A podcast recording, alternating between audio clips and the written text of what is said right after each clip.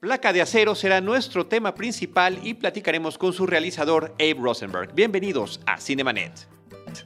El cine se ve, pero también se escucha. Cinemanet. Con Carlos del Río, Enrique Figueroa, María Ramírez, Diana Gómez y Roberto Ortiz. Cine, cine, cine y más cine. Bienvenidos. Cinemanet.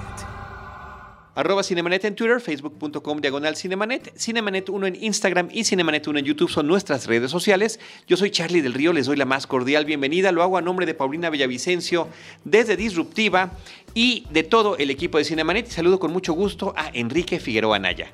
Mi estimado Charlie, amigos de Cinemanet, muy bien, muy contento de estar en una edición más.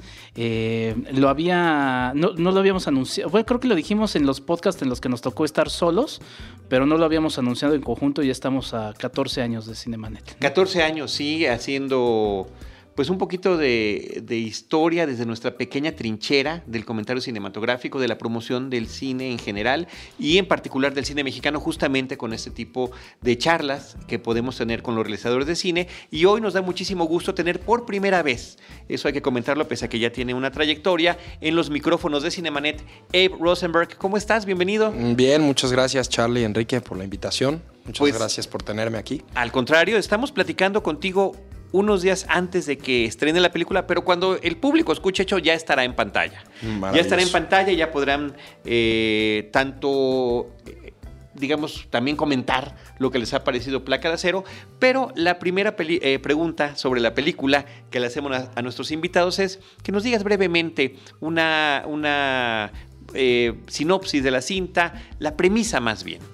Bueno, la premisa de Placa de Acero es la eh, historia de Roberto Recto, que es Poncho Dosal, eh, un policía recién salido de la academia de policía, eh, completamente recto e incorruptible, como su nombre lo, dice, y que cuando es puesto con su nueva pareja Adrián Vázquez, un policía holgazán y un poco más este, chicharachero, eh, pues entonces se vuelve la combinación de esta pareja dispareja que tendrán que aprender uno del otro eh, para combatir el crimen este, y salvar a la Ciudad de México de la perdición. Muy bien. Pareciera que no fueron hace ya muchos años, pero la primera vez que me tocó hablar con Neve fue con Archivo 253, ya una película que ya cumple unos ayeres, pero desde entonces me acuerdo al final de ese tour de medios en el que me tocó acompañarte a ti y a Joe, ya se planteaba esta idea. Yo me acuerdo que ya platicaban de, yo les preguntaba, bueno, ¿cuál será su próximo proyecto? Y decían, bueno, queremos hacer una película como de policías. Y bueno, cuando vi esta dije, bueno, este, Era, era, esta, ¿no? Eh, cuéntame un poco cómo fue el proceso eh, creativo, que pues, fue largo, para llegar finalmente al estreno de Placa de Acero. Eh, bueno, pues en realidad creo que el, la chispa que lo prendió todo en el, pro, en, en, en, o sea, en el tema del guion fue justamente creo que una frustración que compartimos todos los mexicanos, que es la justicia, ¿no? O sea, uno escucha la palabra justicia en este país y es una frustración, ¿no? Y, y que lo sigue siendo. Y, sí, claro. Y, y lo que sigue lo sigue siendo, sí. pese a tantas eh, cambios y promesas y demás. Es, es, es, este, es un tema, es ponerle la, el, pues ahora sí que el dedo en la llaga, ¿no? Y, pero yo he tenido encuentros con policías, que son encuentros este, pues muy desgastantes, pero también muy surreales, pero también donde uno sí se va reflexionando qué papel jugamos nosotros en la sociedad, qué papel juegan estos policías en la sociedad, en dónde está el problema, ¿no? Y entonces partiendo de todas estas reflexiones muy serias, eh, definitivamente había que hacer la reflexión, pero de eso nos llevó a decir, bueno, es que esto es una comedia, ¿no? O sea, porque a veces, a veces el, el, país tiene tantas cosas que es como, pues como que lo único que te queda es medio cagarte de risa, ¿no? Eso es como hemos aprendido los mexicanos a, a lidiar con nuestros problemas este, y con nuestro sistema. Y bueno, la idea de un policía honesto era, era ya nada más el concepto era un tema que daba para, pues, para una comedia, ¿no? Y ese fue el, el principio. Ese fue el principio y un estilo muy peculiar que creo que abona, es una película de género, es una película de acción y de aventura y de comedia, ¿no? Están todos estos elementos interconectados allí. Eh, misterio también, poquito. Misterio, sí, eh, y también el tema este, a nivel comercial, o sea, es una, es una cinta que nos puede referir a muchas otras. Correcto. Yo te quisiera preguntar, porque hay un prólogo muy interesante, me parece muy divertido, y que uno no, no puede dejar de pensar en películas, eh, estaba yo notando como Reto al Destino, como Cara de Guerra, incluso Loca Academia de Policía, ¿no? Pero un poquito más vinculada con este tema del entrenamiento al que se ven sometidos ciertas fuerzas del orden. Claro. Sí, la verdad yo creo que uno como, primero, uno antes de ser cineasta se vuelve muy cinéfilo, ¿no? Y entonces como cinéfilo uno va cachando y, va, va eh, un poco mamando referencias y referencias y referencias y después uno cuando, la, cuando escribe, pues de alguna manera sí está escribiendo un material original, pero también estás reescribiendo de alguna manera todo lo que has mamado, entonces eh, claramente hay ahí ciertas referencias este, interesantes, ¿no? Y, y, que son referencias pero con una distinta perspectiva claro. de país de situación, de economía, que lo que eh, digamos que nos podemos apropiar de eso también. Totalmente, es una apropiación, definitivamente es una apropiación, este, que me parecen muy buenas, que me parece que debería de haber todavía más, ¿no? A mí a veces me da risa el, diálogo de la originalidad del cine nacional o no, ¿no? Eh, cuando uno se pone a ver el cine mundial, o sea, no es como la originalidad, o sea, ¿qué cosa es la originalidad, no? Ya todo se ha hecho después de 100 años, más de 100 años de, de cine, es como hablar de originalidad en literatura, es algo es algo muy complejo y entonces creo que se basa mucho más en el, en el estilo.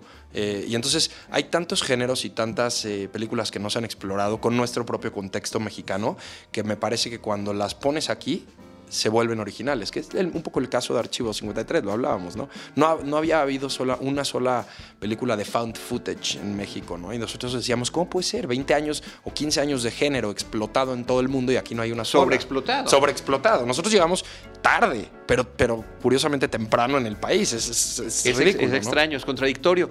Y a mí lo que me parece interesante, y eso celebro de ti, de todo el equipo, es el atreverse cada quien verá el resultado, si le gusta, si no le gusta y demás, pero es decir, nos vamos a atrever a incursionar en géneros específicos, comerciales.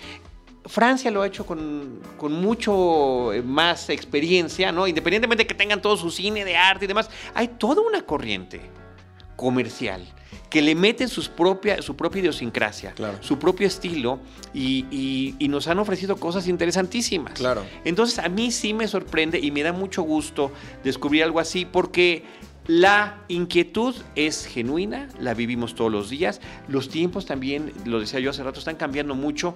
Eh, nuestras fuerzas del orden en el país quizá ya hasta son distintas o se están confeccionando de una manera distinta como está planteada en la película, pero eso no deja de ser que haya sido un referente durante mucho tiempo. y pensaba yo en, películas que tengan que ver con fuerzas policíacas en México y todas han sido muy serias. Sí. Eh, recientes, además. Digo, fuera de que nos vayamos a la época del cine mexicano y ahí está ¿no? Eh, los dicharacheros de Pedro Infante y Luis Aguilar, pero eh, va la mordida sería una de ellas, que, me, que no sé si la viste como, como referente, o, Días de Gracia también. Claro. Que inclusive con Días de Gracia, con el tema de el, no solo la ingenuidad, sino el interés genuino. Genuino. Genuino, de honestidad y lo que puede pasar con ella, ¿no? Sí, creo que, o sea, para, para, nosotros justo de hecho cuando estábamos haciendo, cuando estábamos construyendo el guion, siempre era muy claro retratarlo con un lente que no fuera tan serio. Porque siempre que hablamos de corrupción en México, siempre que hablamos de lo que nos duele, o sea, como que a veces hay mucha esta, este tono muy solemne de víctimas, puede ser, somos unas víctimas de este sistema gris y opresor. Y justo Placa ser uno de los mensajes que manda es, oye, si eres una víctima o eres partícipe, ¿no? Y, creo que sí, para nosotros también era muy importante eh, manejarlo con un tono en el que la gente se pudiera entretener, no tuviera que ir a sufrir al cine, sino que fuera a gozar de alguna manera una película y, de refilón, pues tener una reflexión importante. Porque a veces cuando le pones a la gente algo muy sórdido enfrente, eh, automáticamente como que, no mucha, o sea, más bien no todos, pero mucha gente sí se bloquea la reflexión, dicen esto yo no lo quiero ver, ¿no? Y esto creo que justo era lo que nosotros no queremos, queremos que la mayor cantidad de gente posible la vea, este, para que la mayor cantidad de gente posible pueda reflexionar acerca del tema y eso es lo que nos da un poco el tono que creo que va a la mordida y, este... Días de gracia. Y días de gracia tal vez no, no pues no tuvieron la oportunidad de que la, mucha gente la viera, porque la gente está harta de los problemas del país, entonces a veces no quieren ir a verlos en el cine. Sí, en el, en el caso de Bala Mordida me parece que fue muy dramático, inclusive nos tocó hablar con el director una semana después de estrenar la película y, pues sí, estaba en, una, en, un, en un mood muy, muy difícil. El público termina castigando, sí, un duro castigo, ¿no? Sí, pero bueno, finalmente como, como bien comentas Charlie, si no, eh, y también como dice Abe, si no practicamos este cine, si no se presentan estas propuestas, digo, finalmente pensamos en Estados Unidos y su gran cine de acción, ¿no? Eh, en su cine también de estas parejas disparejas, policíacas, con una gran tradición, pero bueno, han tenido un recorrido. Yo pensaba, por ejemplo, también en Pura Sangre, de Noé Santillán López, una película que igual tampoco tuvo tanta suerte en, taquilla, pero que tenía secuencias de acción muy interesantes una película de balazos, de acción, muy a la gringa como las conocemos, pero que finalmente, como son productos que apenas eh, van entrando al público mexicano, terminan siendo un poco complejos. Pero bueno, eh, me gustaría llegar al asunto de justo cómo a través de la comedia, y además una comedia eh, pues muy blanca, ¿no? Una comedia muy inocente, por así decirlo, ¿no? Desde el nombre de, uno de los personajes principales. ¿Cómo es que vas armando estos dos personajes policiales que además terminan siendo encontrados, ¿no? Eh, son las dos caras de, esas figuras, aunque una es la que tradicionalmente tenemos más en la cabeza, pero sí, yo me acuerdo una vez que, que fui amable con un policía y hasta el policía se sacó de onda, ¿no? O sea, como de, y, fue y como que sentí un poco eso de, de, gracias por ser amable y no, vete, la verdad, por gracias por haber sido amable conmigo son estas cosas que tenemos y que tú encuentras en estos dos personajes que, enfrentas, ¿no? Sí, como dices, o sea, creo que uno representa, en mi opinión, Roberto Recto representa todo lo que de pronto no somos como país, ¿no? Y Adrián Vázquez representa todo lo que sí somos, ¿no? Y en el encontronazo creo que lo que pretendemos hacer es tratar de enseñarnos, digo, no enseñarle a la gente, enseñarnos a nosotros mismos, a que quizá sí pueda haber una reconciliación de ambas, ¿no? Puede existir un balance entre ser un poquito más rectos, y no tenemos que perder nuestra identidad tampoco. O sea, no, creo que lo, el tema es justamente que como mexicanos no hemos, no hemos terminado de decidir evolucionar porque sentimos que vamos a perder la identidad. Es que si no voy yo primero, no soy el más chingón. Si dejo pasar, no soy el más chingón. Y si no soy el más chingón, no soy mexicano. Y no sé si esa mexicanidad nos sigue conviniendo como sistema. Claramente estamos colapsados, ¿no? Y, cómo no querer aborazarte con todos los temas que presentes, porque por ejemplo, en, el personaje contraparte de Recto, eh, está esta situación hasta casi como del infierno, ¿no? Del mm. personaje de, Joaquín Cosío, en la que hay una, escena eh, dura, en la que tenemos una empatía por ese personaje que por algo es así, tienes muchos temas que quieres vaciar. ¿Cómo vas manejando eso a nivel guion también? Sí, eh, o sea, creo que justamente es tan grande los temas, ¿no? Hay tanta, eh, un poco la torta es tan grande que nos las queríamos acabar toda, pero es complicada, ¿eh? Se quedó muchas cosas fuera de la edición final justamente por eso, porque no, no puedes este, abarcar tanto y nos quedamos un poco con lo que realmente era la esencia de lo que estábamos buscando. Pero sí abarcaron bastante. ¿eh? Sí, sí, sí, sí, sí sí, en realidad sí. O sea, lo que pasa es que el tema es muy complejo, ¿no? O sea, no es un tema tan blanco o negro. O sea, es un tema, y de hecho lo dice Noé Hernández, a mí uno de, cosas, o sea, cosas que aún puedo tener algunos diálogos o cosillas medio favoritas de la película, con dificultad, pero todavía puedo. Este, y es lo que Noé dice, ¿no? De pronto, pues, güey, o sea, tu sistema, ¿qué me ofrece? ¿No? O sea, tu sistema, ¿qué les ofrece a la gente que, que no les esté ofreciendo yo y mejor?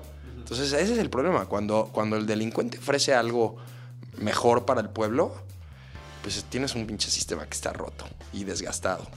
Y ahí hay un gran problema. Y hoy, hoy en día lo estamos viviendo. Lo estamos viviendo. Es que tal cual es la parte que me parece increíble. Posiblemente alguien escuchar este podcast mucho después. Alguna situación similar reciente habrá sucedido en este país. Y yo quería regresar. El hijo del Chapito acaba de Sí, claro, a eso me refiero, por supuesto. Es exactamente el, el modus operandi ahí está planteado en un microcosmos a través de la película. Y nosotros lo vimos como nunca lo habíamos visto, el famoso Culiacanazo, eh, a gran escala a nivel nacional. De una manera que, de repente... De miedo, ¿no? No, de miedo. Y yo no sé también tú cuando estás viendo tantas... Después de tantos años de trabajar la película y de ver cómo están moviéndose muchas cosas, no necesariamente para bien, ¿qué, sientes de, de, de todo esto que se ha invertido en una historia? Y eso es una pregunta. Y la otra eh, decías de recto, todo lo que no somos, pero que de repente sí quisiéramos ser también. Correcto. Sí, totalmente. O sea, mira, yo siento lo mismo eh, que sentía cuando empecé con el guion, ¿no? Tengo la misma sensación. Que, es, lo voy a resumir en una frase que la dice recto, amigos, tenemos trabajo que hacer. Y el trabajo no me refiero a vamos a agarrar a los malos, refiero vamos a una pinche reflexión, ¿no? O sea, vamos a una reflexión profunda de quién soy yo, cómo participo yo de este sistema eh, el policía no es solamente, no es un policía, o sea, al final el policía es parte de nuestro mismo pueblo, no, no es como nuestros políticos, queremos verlos como ajenos a nosotros. No, esos no, esos no se criaron aquí, esos son, nacieron de un huevo, ¿ves? O sea, y vienen como Superman del planeta de nosotros y son, no hombre, o sea, todos estamos, o sea, nos estamos cocinando en, en, la misma olla. Y entonces, bueno, hasta que no lo entendamos así y entendamos que, pues, que algo estamos haciendo mal, pues creo que no va a haber una reflexión. Y sí, yo, sí, yo sí definitivamente tengo la esperanza y, la pongo en, este héroe ficticio, en Roberto Recto, de que el país vaya mejor y llegue a más y, que yo sí siento que hay, que se está cambiando. O sea, siento que las redes sociales nos vienen a cambiar. O sea, muchas cosas siento que están cambiando en el país, aunque a veces es difícil darse cuenta porque lo vivimos muy lento, es muy paulatino los cambios, pero sí siento que vamos hacia un lugar mejor, espero. Yo también. Es doloroso y, Sí, el camino es muy rudo, pero pensar que este idealismo no se trunque. No. ¿No? Y, es parte de la historia del personaje también. Correcto. Y es parte también de lo que vivimos nosotros día a día. Y también, digo, sin revelar mucho de la trama, parte del mensaje es esa empatía entre los dos personajes policías, porque finalmente sí, todos quisiéramos ser como recto, pero finalmente es tan recto, ¿no? Sí. Que terminas viendo, o sea, siendo nublado por ese otro personaje que dices que este policía no, no es lo que yo me representa, hasta que de repente lo entiende y el otro también dice, oye, abre los ojos, ve. Entonces también hay un mensaje de, de empatía y esa empatía creo que funciona muy bien en el tono cómico que le dan en la película, ¿no? No, definitivamente como dices, o sea, creo que al final, o sea, cuando tú este, desnudas la película, la película es una película así de muchas cosas, pero sobre todo de amistad. Y en la amistad viene fraternidad y viene empatía y viene entendimiento de uno al otro. Confianza. confianza, ¿no? Y vienen ya, si lo quieres bajar al sistema, viene el, pues yo me freno tantito en el carro para dejarte pasar, si pones la dirección al tejo pasar, ¿no? Te aviento mi, mi lámina. O sea, vienen, no, cada uno, no, no voy a saltarme a los 100, a los 100 taradazos que hicieron la fila en el carro y para yo clavarme hasta adelante. Son ese tipo de cositas que son respeto, en donde te das cuenta que el sistema está roto no por la policía, no por los presidentes, porque todos y cada uno de nosotros estamos pisoteándonos y comiéndonos unos a los otros. Eh, me da muy, perdón que lo diga, lo que pasa es que yo vivo el arco de recto todos los días. Salgo en el coche y digo, Charlie Recto. no, vamos a direccionar y todo ¿no? y, te, vas transformando. y terminas convirtiéndote en Vázquez hacia el final del día. esto no puede ser, ¿no? Pasando por la depresión y por todo ese tipo de cosas, ¿no? Y sí, es una lucha constante, constante. que tenemos, pero está padre que a través de la comedia, a través del humor, se pueda eh, brindar esta reflexión de un eco que podamos tener con un estilo de película que efectivamente nos remite a cine estadounidense principalmente. Eh, yo pienso en Arma Mortal, estoy viendo a estos dos arrastrando a Eduardo España por la ciudad y estoy viendo a Joe Pesci, ¿no? Sí, sí, sí. Bueno, es el, gemelo, ¿no? El gemelo perdido, sí. Sí, mira, la verdad es que también, o sea, nos remitimos al cine americano porque de pronto el cine mexicano cae en estancamientos en donde dejamos de hacer cosas, pero está a toda máquina, ¿no? O sea, tiene años. Está Cantinflas con el patrullero, ¿no? Este, o sea, de pronto, lo que pasa es que de pronto se dejó de hacer. Así es. O sea, hay, un, hay un hueco muy grande. ¿no? Y está padre. Yo por eso eh, me remito a esas películas también y lo asumo. O sea, podemos hacer un ciclo de estas películas sobre las fuerzas policíacas de el México de este siglo. Claro, claro. Y hay, hay, oportunidad, eso es para mí siempre muy importante. O sea, justamente hace rato en la conferencia de prensa y me preguntaba un reportero, oye, pero eh, ¿no sientes raro que estuviste en el terror y luego mientras el lobo estuviste en el thriller con suspenso y ahora en la comedia? ¿Qué, por qué? Yo le digo, pues es que para mí como cineasta no es un tema de género, o sea, es un tema de, más bien de explorar, ¿no? Y de, de explorar qué, qué necesito yo decir, pero qué necesita también eh, un poco el público escuchar, porque pues tú yo creo que uno tiene que hacer las películas que no se están haciendo. Sí, es mi idea, ¿no? tal vez muchos no la comparten, pero si para mí es, voy a, voy a hacer una película que todo el mundo está haciendo, pues no tiene mucho sentido, eh, o sea, le pierdo la, la, gana. Entonces, pero ahí es importante ver que hay un hueco de oportunidad, no nada más de policíacos, de muchísimo tipo de películas que no se están haciendo en el país y que las necesitamos que yo creo que nos pueden hacer muy bien, como un espejo.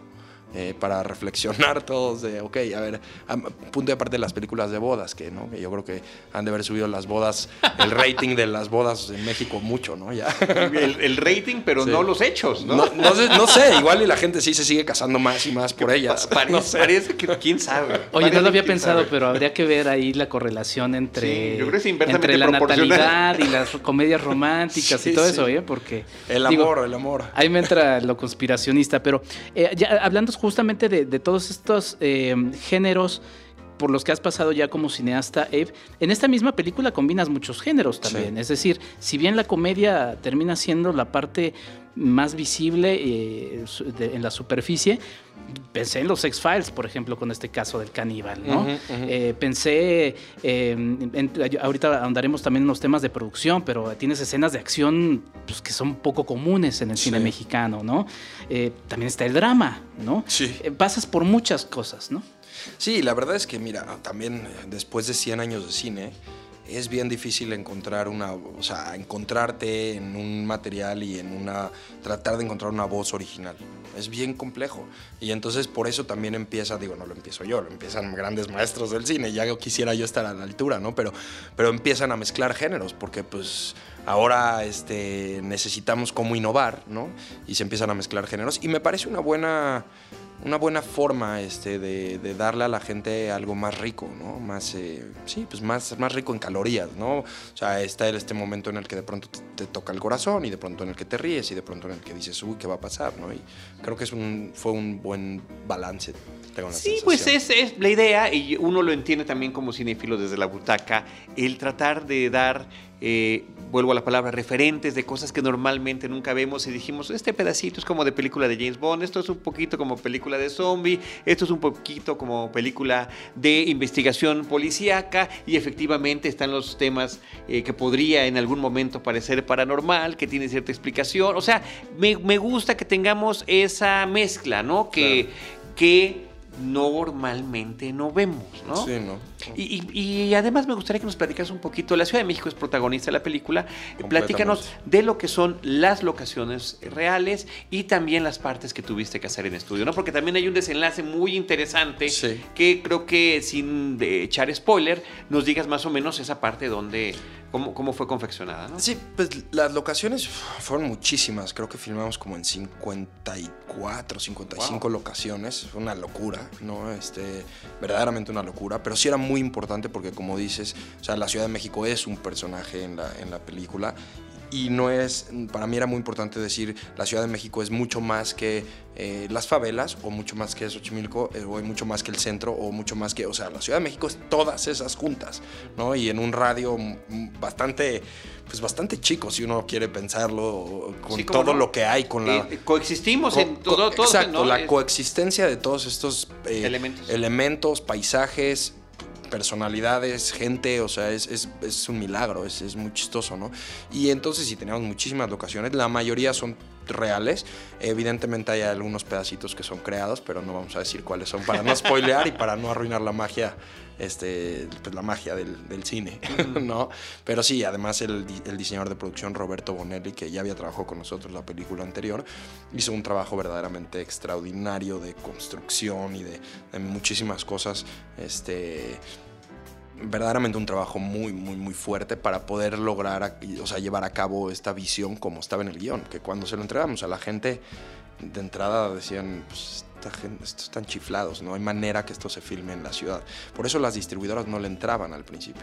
Les daba muchísimo miedo, todo el, el guion les daba miedo. Y hasta que no la acabamos, de filmar y de editar fue cuando se las llevamos y ya Videocine dije, yo, yo entro, ¿no? Pero además, el riesgo es, el a lo que iba es que también es el riesgo por parte de los, de los players de la industria, a veces no, no, tampoco le, entran, tampoco le entran, tampoco le entran. Además, sobre, sobre las locaciones, dinos algunos de los sitios que, que visitó la filmación. No, no queremos los cincuenta y tantos. no, filmamos en Xochimilco, en los canales de Xochimilco, filmamos en el cerro de la, del hijo, no me acuerdo si fue el Cerro de la Estrella o el Cerro del Chiquihuite. No, no, es el Cerro de la Estrella. Este es el Cerro de la Estrella. Filmamos en el, en el centro de la Ciudad de México, en las calles del centro de la Ciudad de México. Filmamos. Em, déjame, déjame acordarme que otros. Puta, es que yo estaba aparte en otro planeta, ¿no? Estás en el, universo de, tratar de sacar adelante el desastre que escribiste en el guion, ¿no? Eh, pero sí, esas, esas tres y.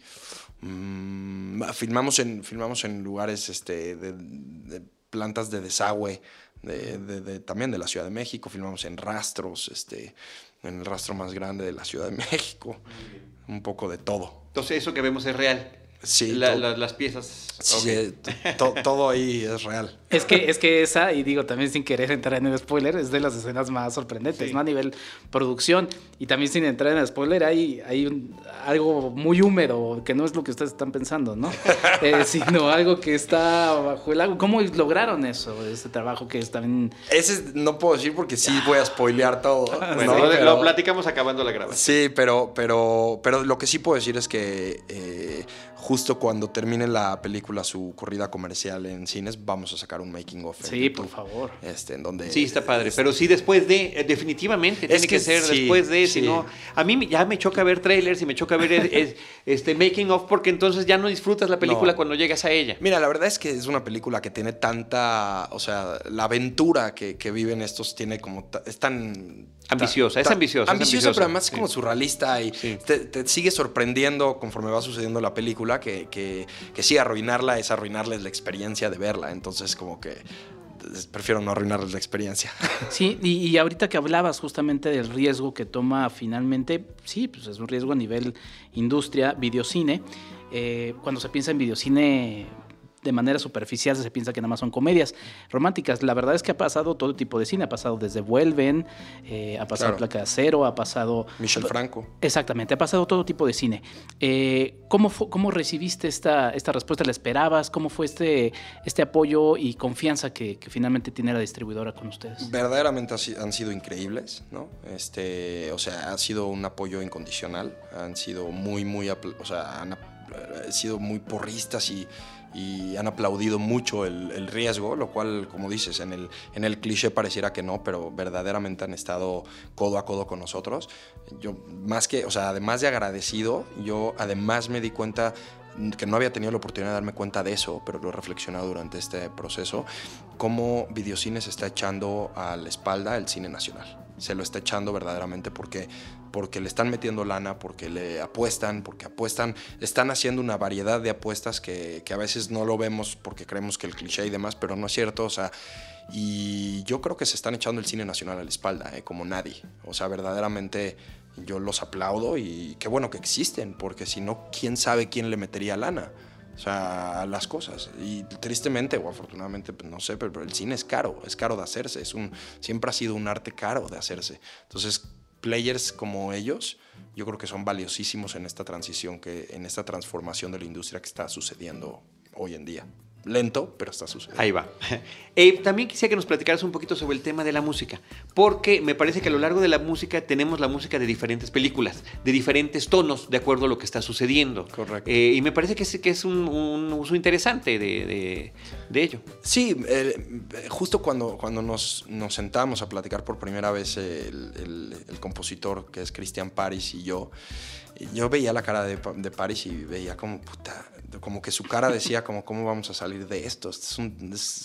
no, no, como que yo sentía que él creía que no lo íbamos a lograr, o tal vez yo creía en ese momento eso también, posiblemente, porque sí la música tenía que tener eh, dos o tres ejes. Uno era la parte de la aventura, ¿no? Eh, otra era la parte del misterio y otro muy importante para mí era la parte de la mexicanidad que sonara a México, ¿no? que sonara a México contemporáneo, que sonara a cumbia, que sonara a electrocumbia, que sonara, que sonara a nosotros, ¿no? que no fuera, que, no sonara a John como Williams. Como a Mambo tantito, ¿no? Es que hay, sí, como a Mambo, como a o sea, esa parte me recordó un poquito a la de la ley de Herodes, por ejemplo, eh, eh, la utilización, no que sea una, las dos músicas no, definitivamente, o sea, la, intención era esa, la intención era que sonara, que cuando tuviera que sonar a México, sonara a México, pero a un México contemporáneo, a un México moderno, pero sí rescatando muchas raíces de la música. Entonces, por ejemplo, en este montaje, cuando, bueno, no voy a spoilear, pero en uno de los montajes de la película hay, hay una, una canción que es clarísimo que,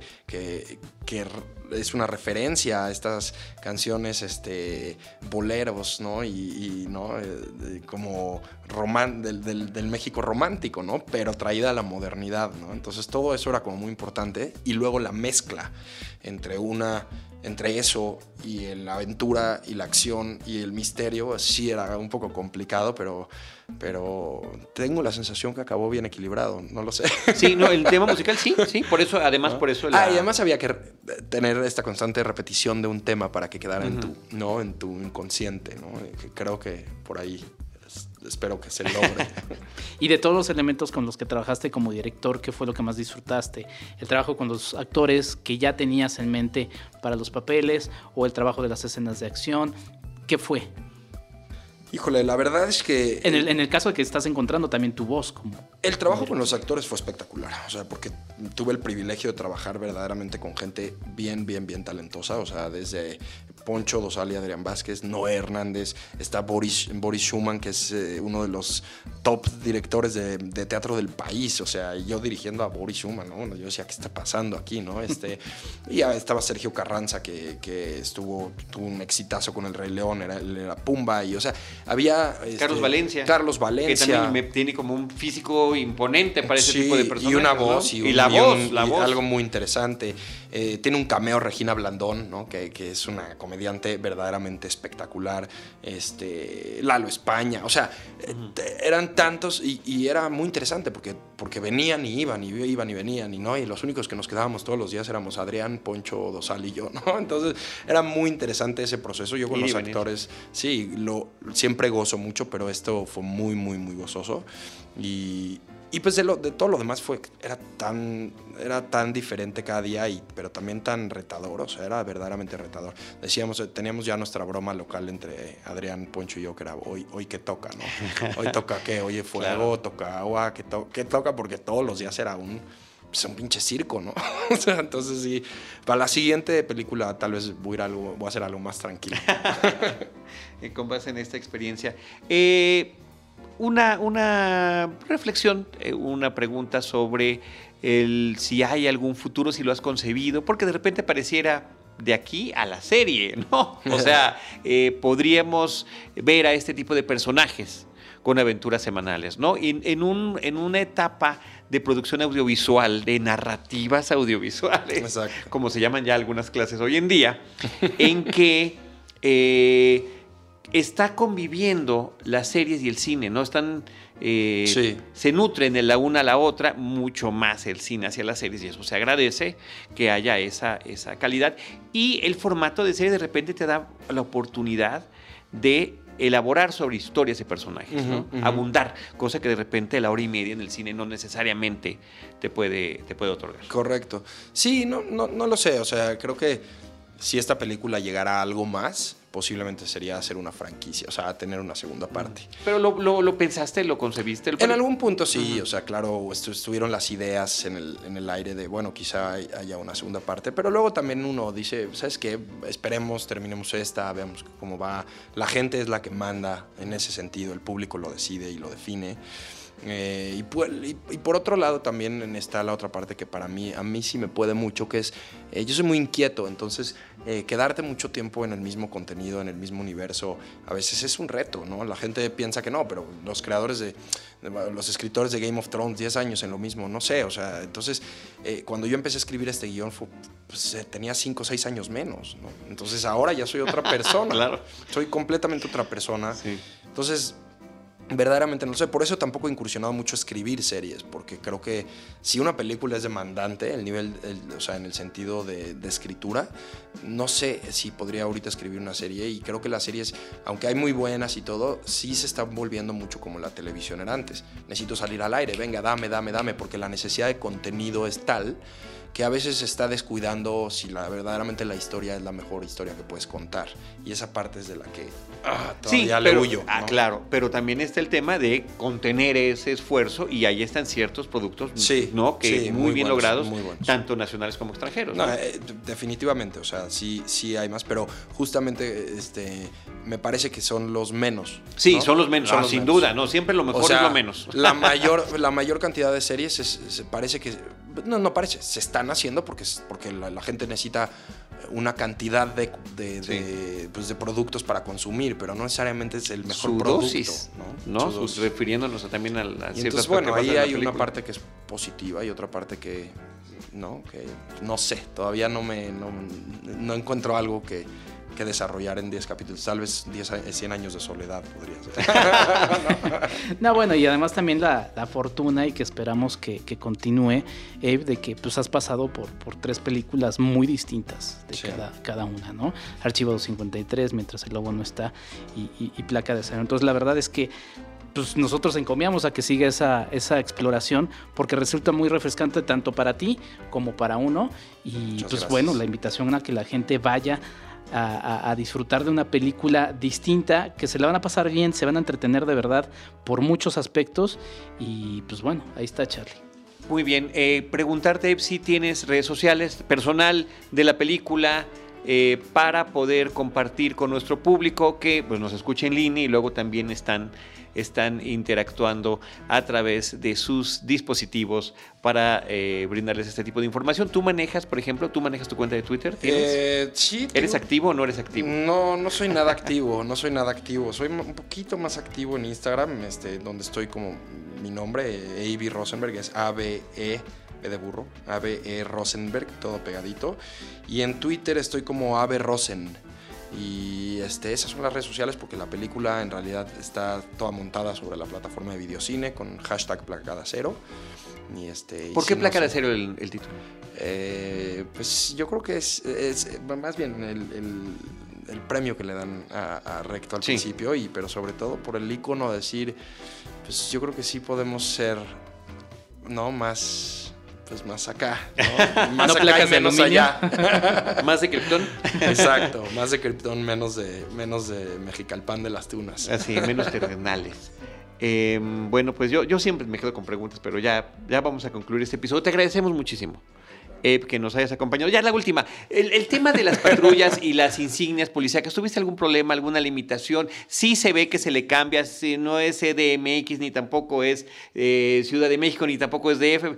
Pero al final de cuentas, la apariencia de los uniformes pues, es muy similar al que se utiliza la, la policía capitalina. Y el centro donde van a dar el, premio también, ¿es algún eh, espacio de la policía? Es una academia de policía que nos hicieron el favor de prestarnos. Los logos todos tienen una pequeña variación para poder no entrar en temas legales. En las patrullas, en las grúas, ¿no? En, todos los vehículos. Exactamente. Y fuera de eso, todo lo demás es lo mismo. Y lo más, la, complicación que más teníamos es que no puedes tú circular con este una patrulla así, ¿no? Entonces había que desvestirla, o sea, como de, sí. sí. quitarle el disfraz, digamos, y volverle a poner el disfraz cada día de rodaje. Porque no podía llegar los carros así. Claro, sí, no, imagínate el riesgo, el riesgo Sí, te agarran y es, es duro. Y, y, sí tengo una anécdota rapidísima para contar. Sí, nos agarraron, nos agarraron en una, estábamos filmando pues con esta camioneta pick-up de, policía que, que, teníamos para la película. Y nos agarraron en algún punto, oye, ¿qué están haciendo? Y no sé qué. Y bueno, se acerca el gerente de producción. Pero traíamos pues todas las armas, este, como varias armas largas en, el, en, la parte de atrás de la, de la patrulla. Casual, Sí, casual, ¿no? Entonces ahí el gerente de producción platicándole que no, mira, son de mentiras, pero sí iba a ser un, no, claro, iba a ser un gran problema. Claro, Estás fingiendo que, que, eres, que, eres, policía con una patrulla disfrazada y que no está con armas. nuestros números, con armas largas, sí, todo mal. Sí, ¿no? sí. Pero la libramos, como siempre en el cine. Efectivamente, la magia del cine. La magia y del los cine. colegas ahí preguntando también los refuerzos de la película. Oye, ¿qué estás haciendo aquí? Vete a trabajar, ¿no? son idénticos, ¿no? Sí, sí, sí, les, sí son les policías decía. que han visto por ahí. Véanla y sabrán de qué hablo. Muy bien, y pues muchas gracias. Gracias a ustedes. Felicidades por, lo que has logrado. Mucha suerte de aquí en adelante y vamos a ver cómo recibe el público Placa de Acero. Muchísimas gracias por la invitación a los dos. Eve, como siempre, un gusto. Mucho éxito con la película y que vengan más. Ojalá.